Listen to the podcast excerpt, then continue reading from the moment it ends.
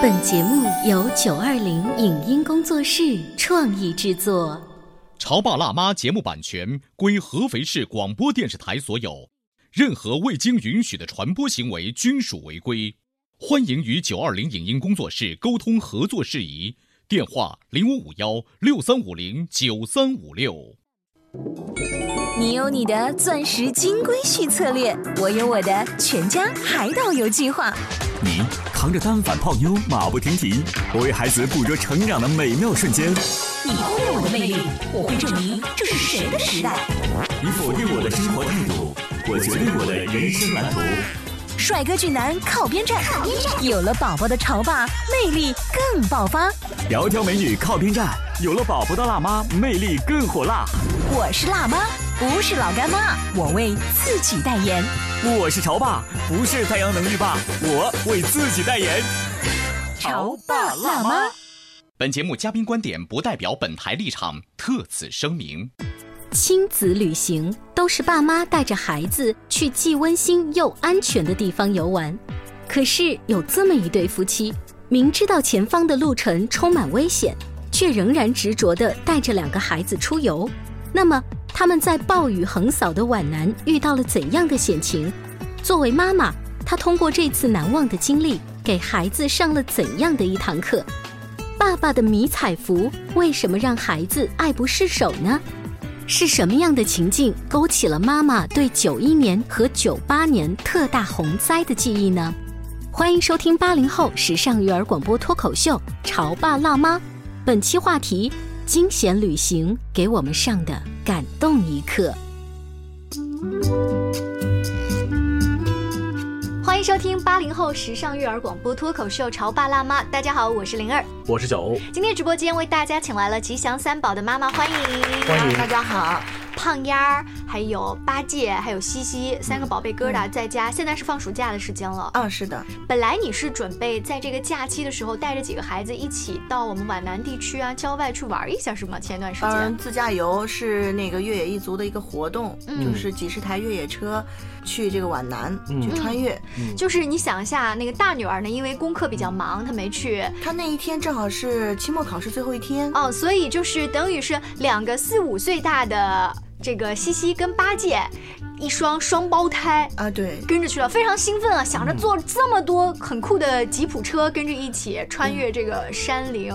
是的，孩子激激动了好几天。嗯，对。然后出发的时候呢，我们也有点心灰意冷了，就是天气特别恶劣。嗯，你们说的那个恶劣，就只是说这段时间经常下雨，让你们的行程看上去不是那种阳光璀璨的。之前组织这个活动，我们参与活动之前看天气预报是阴天，结果出发那天我们从合肥发车的时候。就是瓢泼大雨哦，嗯，那个时候你们都没想到说下这么大，你们进山呀，就是算了，别去了。没有，完全没想过，就是。呃，决定答应孩子该走了，那我们就一定要去。所以你们没有折返回来？没有，没有，就是迎着大雨就往前进。对，是一个车队嘛。而且我想，是不是开吉普车的本身的那一些司机，那些男人居多哈？他们就有那种有天生呃骨子里头有一种挑战大自然的感觉哈。啊，有一种亢奋。我看每一位这个爷们儿把着方向盘的那个眼神，嗯，都像狼眼一样冒着光。那如果说本来只是说啊，下着大雨天我们进山这样子的一个次探险之。旅的话呢，今天我们把吉祥三宝的妈妈请到直播间，她就变成了一个普通的探险故事，带着孩子。但是就是因为这段时间连绵的这种雨季的天气，造成了洪水泛滥，所以你们本来是抱着旅游的心情，却没有想到变成了另外一次对孩子的教育啊！我我说最后给他定性叫旅行加探险。嗯，对。然后其实我一路在发朋友圈的时候呢，听到了很多正面和。反面的这个声音，你说的正面和反面是怎么理解？就是有些正面的就说，哎呀，天气不太好，一路小心。嗯，那反面的呢，就说，哦，你真的不是很正常的人，为什么这个季节、这个天气把孩子往外带？嗯，就是很你自己出去冒险就 算了，还带着孩子，对，就是很不负责任。你为什么这么对孩子不负责任？会不会也会有人说？你这不是给国家添乱吗？因为现在正在抗洪抢险，可能呃，对于很多呃全国的听众来说的话，这段时间大家把目光都是集中在我们安徽，还有我们的邻居江苏和湖北、湖南。是呃，因为这段时间以来呢，在长江的中下游地区的这个是连绵不断的暴雨，所以导致了很多地方呢，说是城市的内涝，还有自涝，还有农田被淹等等。嗯，他们一开始不知道呀，是啊。他们本来是抱着是旅游的心情去，所以说是让孩子也通过这次旅行，也正面的看到了什么叫做洪涝。呃，我没有刻意的去告诉孩子是什么，我是想着第一次见这些，我也是长这么大第一次见这么大世面，嗯，可是孩子自己会分析出什么概念，我一直很期待。因为四十个车台一直前后在呼应，哦比方说前方有水，大家要双手把方向盘、或者怎么样。当这个我们每个人的手台传出来这些声音的时候，孩子会在很闹腾的环境中突然静下来来听这个话，哦然后他们就会说：“爸爸，把好方向盘，前面有水。就是看黑猫警长看的比较多吧，哦可能是他会去发送指令，提醒大家注意。意。对对对他不他进入到了那种特定的模式，啊，对这个模式不是是戏耍的模式了，对对。就是也算是一种应急模式哈。我觉得可能这也是人的一个应急的一个本能，就不论是 小孩儿嗯。还是大人，只要一到遇到可能有危险的时候，嗯我们每个人都会面临着要冷静啊，要关注。嗯。其实这不算什么，就是去的时候，嗯。不算什么。当我路过这个铜陵长江大桥的时候，嗯。我就拿起手机开始拍照了，因为我发现两岸已经被淹了。嗯那个时候我也没跟孩子说什么，因为孩子有点犯困。等到了这个太平湖，这个水位就明显看到这个湖上的水位很高。嗯呃，孩子们还是没有什么察觉。因我为孩子他不知道本来低水位该是什么样子对，他没有对于我们，比如。说有的时候经常穿梭在长江两岸的时候，可能会觉得啊，水位相对来说是通常是很浅的哈。对但是在这个洪涝的这个季节，你会发现长江的水位是暴涨的。对，作为我们成年人来讲的话，就有点揪心，对对很紧张。而且我有一个窃喜，就是到了太平湖以后呢，没有雨了。哦，然后我还特别嘚瑟的在朋友圈发了一个，我说你看你家里在下雨，我这嗯天晴了。结果就万万没想到，到了当天晚上。我们带了孩子，就是住到了农家以后，前面是一条河，我们也去拍照，嗯去抓小虫子。但是到了晚上，我们临睡觉的时候，就听到了那个非常可怕的暴雨声。在山里面的暴雨，对，你们那时候都不担心说山里面会有一些更加厉害的次生灾害吗？有啊，我就担心是那个叫滚石下来什么塌方，流啊，然后呢，我就刻意的去看一下窗户外边，后边是山，山上面有很多树啊什么的，然后前面呢就是很远很远才有山了。哦，完，我就说了一句，我说我的天哪，我们这中间隔了个卫生间，万一一个大石头滚下来，反正我们也就。嗯，后来我就下去跟那个老板聊天，因为这么多去了一百多口子，我也不要去瞎操心，跟人聊。人说这个地方是不会塌方的地方，所以我们才有这么多民居在这里。哦，哦，那我就安心了。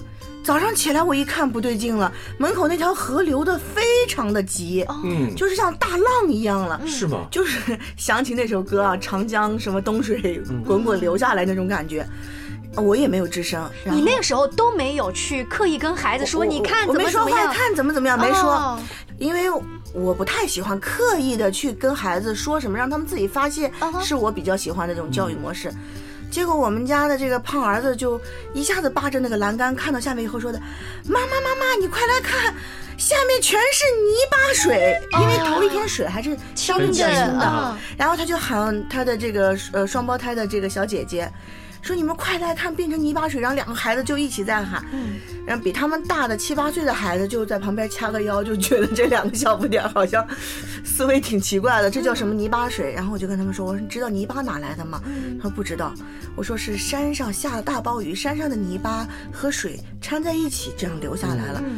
我说你怕不怕？我不怕，因为孩子就是初生牛犊不怕虎，他真的没见过，他没有那个。危险的预期性。对，然后呢，就这么说着，呃，因为上午的这个雨太大了，那个我老公他们其他的这个穿越，我们就没参加。嗯，我带着孩子们就静静的在农家看看 iPad 里的动画片，然后呢，就是我就跟那个农家的这个老板在聊天。中午回来以后呢，我们这个车队就往回赶，往回赶我真的害怕了，嗯，因为走这么一段路，整个那个路就被那个倒下来的那个树啊，整个拦腰就拦上了。嗯，那你的交通就整个断掉了。对，然后我们八戒又说了一句话，说：“爸爸，快用光头强的锯子把它们锯开。爸爸说我没有带光光头强的锯子。”我们那里有。然后呢，这是第一次，然后第二次就是落下来一个超大的，可能你们在我朋友圈也看到了，非常非常大的那种大落石了，巨石那个落石不是哐叽正好落在你面前，而是之前已经落下来。落下来了。然后我们前方有一个开拓的这个车，嗯在前面导。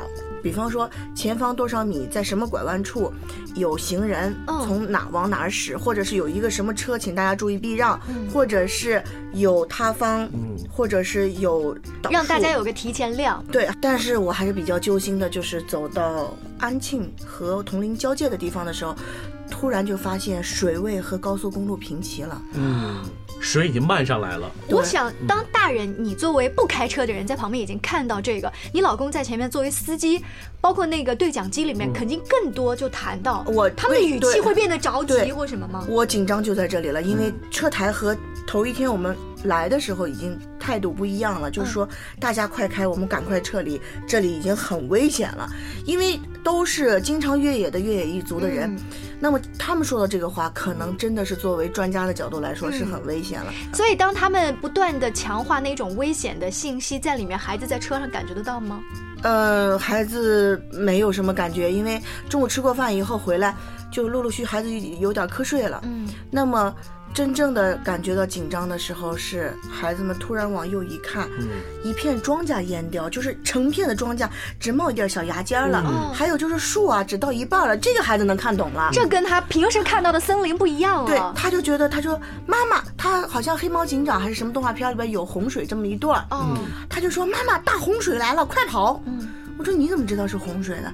他说你快看，什么植物已经看不清了。嗯。我就突然就开始抒情了，嗯。我说坏了，我说你看农民伯伯庄稼没有了，嗯，我说怎么办呀？我说完庄稼的时候，我很后悔，其实孩子不懂庄稼这个词，嗯，我又改了一下，我说大米吃不上了，嗯。馒头也吃不上了，你是因为你家儿子好吃，所以你想说吃的没了，是吧？对，我说他们没有菜吃了，也没有小青菜了，啊。也没有黄瓜了。他们怎么办呢？因为孩子不懂大环境的语言，但他知道每一个嗯具体的小东西对小单词。后来孩子们怎么说呀？孩子就一下抱着我的脸，就这样抱着我的脸说：“妈妈，你别哭，你别哭，我给农民伯伯送蛋炒饭和馒头过来。”然后两个孩子就一起在那说我，嗯然后当时我就哭了。然后我就跟我老公说，他在开车注视前方，我就在后面扒着喊，我说你听到了没有？我说我孩子怎么这么善良？因为一点儿停顿都没有，他们是直接反应过来的，就是我们给他们送蛋炒饭和馒头，因为这两样都是我家孩子最爱吃最的。爱吃的，嗯他把他最爱吃的对，这说明是孩子是发自内心的啊。而且当妈妈跟他说禾苗、稻田那些东西没有了，他的第一反应不是说啊，那我没得吃了。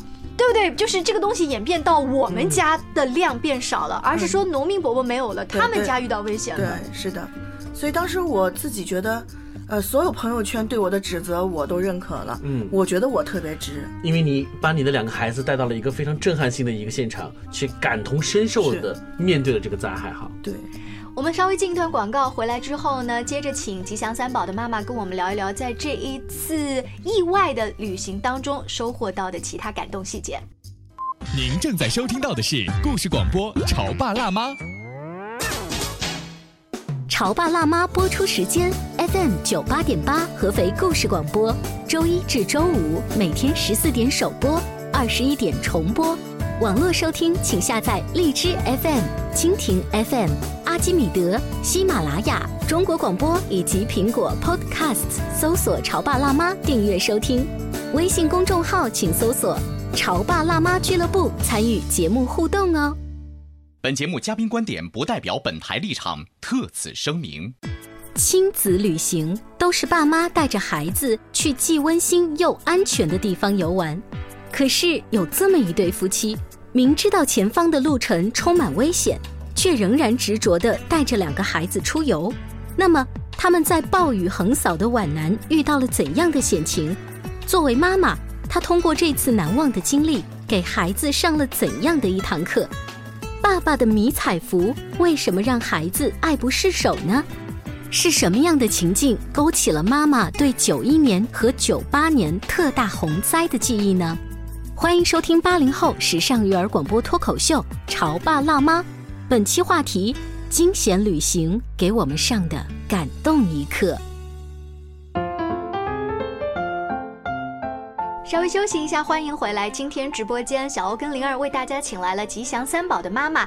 因为前一段时间跟车友们约好，本来准备四十多台车进到皖南地区去做一次越野的吉普之旅，却没有想到呢，遇到了整个大环境的这种山洪爆发，包括洪水泛滥。因为对于我们普通人来讲，大多数来说看到洪水。应该往往都是看电视机、看新闻。就拿我们呃合肥来讲，其实我们年纪小的时候哈，经历过一次九一年的大洪水。是的，那个时候我们很小。那作为合肥人呢，只是。很紧张的听爸爸妈妈说，我们合肥肥西有一个三河，在九一年的时候被淹了。所以当说到三河被淹的时候，虽然我们在电视机前看的还是模模糊糊的印记，但只要听到三河被淹，我们就会马上反应出来，这是个大洪水。对，是的。到了九八年的洪水的时候，那更是一个全国的这个范围之内，我们感受到更多的是我们全国人民同舟共济。嗯，但是对于小朋友来讲，就很小的小孩子，我们如何跟他进行这方面？的互动呢？如何告诉给孩子这是一个非常大的灾害？我相信今天我们请到的吉祥三宝的妈妈，她就做到了这一点。对，可是我很好奇，是这一路要一般的家长的话，老早就会跟他灌输安全知识也好呀，自然灾害知识也好呀，或者说就是这种体恤、互相换位思考的心情，你都是忍着忍着，直到孩子自己发现，这是你一贯的育儿的理念。对我，可能。自己就是这种性格，想去自己找问题、找原因，所以。我引导孩子也是这样，我不喜欢呱呱呱呱，自己在那倒豆子倒半天。我觉得这样倒的孩子可能最多也就听个百分之十到二十。那如果说呃经历这一次，孩子们说我没发觉外面的水有多大或者雨有多大，那你也就不会刻意的提醒，你就还是等着他有一天自己发现。有一些引导还是会的，比方说那天我们到了以后，刚好雨停着在，我们就带他们出去了。出去以后呢，就在小桥边上有一只虫子，嗯，是一只小螳螂。然后呢，我就没有说，哎，这边有一只螳螂，我就故意趴到跟前去给螳螂拍了个美拍。嗯，这时候孩子就围过来了，说：“妈妈你在干嘛呢？”我说：“我在给他拍照。”因为孩子是害怕虫子的，我就不敢说这是虫子啊，孩子。然后孩子就在看，我说：“你们说这是什么虫子呢？”妈妈不认识。妈妈，我认识，这是蟑螂。嗯，然后 蟑螂，同行的所有的人都笑趴下了，我感觉大家都快崩溃了。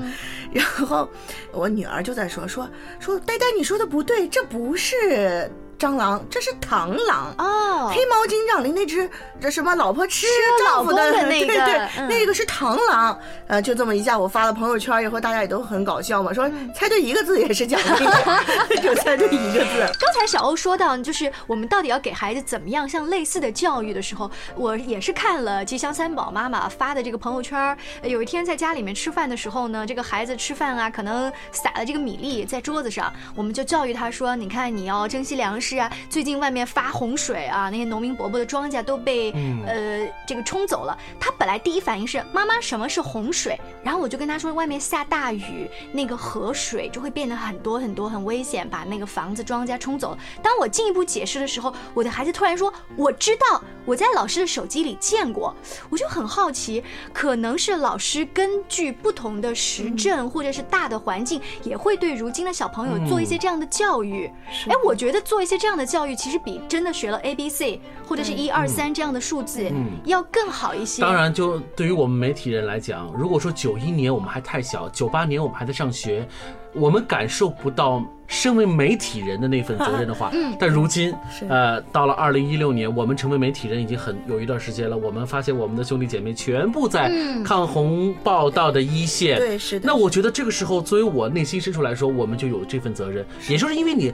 参与进去了，你是他其中的一部分，你才能感受到啊这份浓浓的情。对，我想在吉祥三宝他家里面还有另外的一种情绪，嗯就是小孩儿他们知道爸爸他曾经也跟洪水做过抗争吗？对我们家其实跟九一年大水、九八年大水都有渊源。嗯九一年的时候呢，是因为我上小学六年级毕业，呃，因为我脚上长了一个血管瘤。九一年发大水，因为天气候的原因，就一直疼，让家里人很担心，不清楚这个肿瘤是个什么东西，嗯就把我带到了北京爷爷奶奶家，去北京积水潭医院看。嗯到了北京不疼了，嗯嗯，就是那种老关节炎那种，都是一个概念嘛。到这个潮湿的地方不行，嗯到了北京大太阳没事儿哎，对，待了一个多月呢，不能回来，因为据说铁路也不通了，嗯。家乡的蔬菜也不卖了。哦所以我妈妈和我爸爸当时就我记忆太深了，就像逃荒一样，买了很多的茄子呀、辣椒啊、西瓜呀，用大麻袋背回安徽来的，嗯。就怕回来家没饭吃。这是九一年，我记得非常非常清楚了。嗯因为那个时候上小学，对，因为那种啊。疼痛让我记忆更深了。嗯，那你那时候还是个孩子，你更深的记忆不是对那一年的洪水，而是对那个自己脚痛生病的和那个没有菜吃，对没有西瓜吃，对吧？这样的一个夏天对对对。那九八年的洪灾呢？九八年的洪灾是今天早上我老公给我恢复的记忆，是吗？因为他在九八年的时候作为济南军区的抗洪抢险第一线的战士，嗯他给我今天早上上了一课，嗯他告诉我，他说我七天在抗洪抢险第一线，嗯我七天没有换衣服，我的迷彩服变成了白色。哎，我说怎么变成白色了呢？他说全是盐，哦，就是，然后他说我没有时间睡觉，嗯就是困了你就自己拿个麻袋在旁边躺一会儿，然后整个一个部队开到地方以后下来，各个连队把旗一插上，各个连队就已经开始较上劲儿了，嗯呃，就一个劲儿跑。然后我没有概念，我问他，我说你一天能扛十个沙袋吗？看看我，人都不愿意跟我聊天了都。嗯说十个沙袋是什么概念啊？我们一天都无数的沙袋在往那个梯上在加固。你没想到你们家还有个兵哥哥哈。是所以，呃，他是今天再来跟你回忆，是一种什么样的心情？说我能够理解，我们现在从新闻片段里面看到的那一些兵哥哥，是抱着这样子的心情，还是说他现在想再回去帮忙？嗯，昨天中午应该是他从微信里边就给我看一张照片，呃，是一排军人，一身的泥泞，然后手里拿着馒头在啃。然后他跟我讲话，他的情绪已经很不太稳定了。他很感动。他就跟我讲，他说我有同样的经历，嗯我好体谅他们现在这种辛苦。嗯呃，他说真的，当兵的是最不容易的。嗯，嗯，要不然怎么说最可爱的人就是我们的解放军？因为其实他们出现在我们国家建设的各个方面，只要是国家哪里有难，他们就会出现。那呃，没想到的是，孩子的爸爸 是曾经就是个兵哥哥，而且还出现在酒吧抗洪的第一线。对那这个经历后来有没有告诉给孩子们？这个经历，孩子们知道。嗯而且就是昨天吧，孩子把那个他爸爸有一套迷彩服是放在衣柜的最重要的那个位置做纪念的，结果就一下子被我家孩子就抓出来了，说的这是爸爸当兵抗洪抢险的衣服，我也要穿上。嗯。然后又去把爸爸那头盔也戴上了，嗯特别大，然后几乎眼睛都看不见了。然后在屋里就非常可能是这两天新闻啊一直在报道，所以他们就是也想冒充那个角色啊，去去示范一下自己的那种感觉。爸爸其实，在回忆九八年他抗洪的那段经历的时候，他内心是无比的激动和自豪。啊，对对对，这是一个最宝贵的记忆，更别说他曾经还是个人民子弟兵，。而且他今天早上跟我复述他的故事的时候，说了一个军民鱼水情的感动的事情。哦他就跟我说，他说我们吃的特别好，别看我们累的真的不行了，因为说山东的那个当地的呃老百姓用大铁桶扛着给我们送的大馒头、红烧肉。然后他说那个大馒头我一顿吃八个，他说我长这么大到现在为止也没有那么好吃的馒头。不仅仅是因为好吃，也那个时候确实是体力活，他不停的在干活，所以消耗比较大。对，而且他可能是也感动于当地老百姓的那种表、表现呀，不能浪费。对。所以说，在经历过九一年你的那个经历，九八年你老公的经历，以及一六年孩子们是的在皖南的经历，所以现在你们一家几口坐在家里头看电视机前的关于洪灾的新闻的时候，你们所体会到的感触，就已经绝对不是普通普通人的感受了哈。对，是的嗯。那、今天上午的时候，我们家老公还说说我们越野一族想去前线帮忙，嗯，但是这个好多媒体在呼吁我们不要去乱帮忙，是要有方法方式。没错。他说你有方法吗？我说我完全没有经验，我没有方法。那你们自己研究好是吧？需要出钱出力都没问题。因为曾经的经历加上现在这样大环境，他们就更想去帮忙。对，而且你知道，我们中国尤其是最近这段时间经历过很多次大灾大难。对，我们国人已经铸炼了一种，我认为是一种很宝贵的品质，就是面对大灾，我们反而变得更加的理性和冷静。我们愿意用我们能够帮助的力量进行理性的帮忙，比如说捐钱，比如说捐物，我们不能够盲目的，比如说来到灾区，对，添乱去了，等于对。吧？从不管是从曾经的汶川地震也好，还是从后面的雅安地震一样的，我觉得我们确确实实是就是后方的这个支援也渐渐变得有序有条理，嗯，对，是的。所以我在想啊，就是。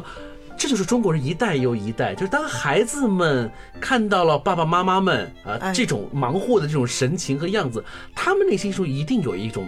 不同的感触，那这种记忆就会保存下来，是的，往后传。嗯，当然希望在以后的来年，我们再在这个直播间的时候少提几次这样子的大水，是，我们可以顺风顺水。是，今天非常感谢吉祥三宝的妈妈做客我们直播间，希望你们下一次在出行的时候呢，能够有一个和风细雨的好日子。谢谢，下期见，拜拜。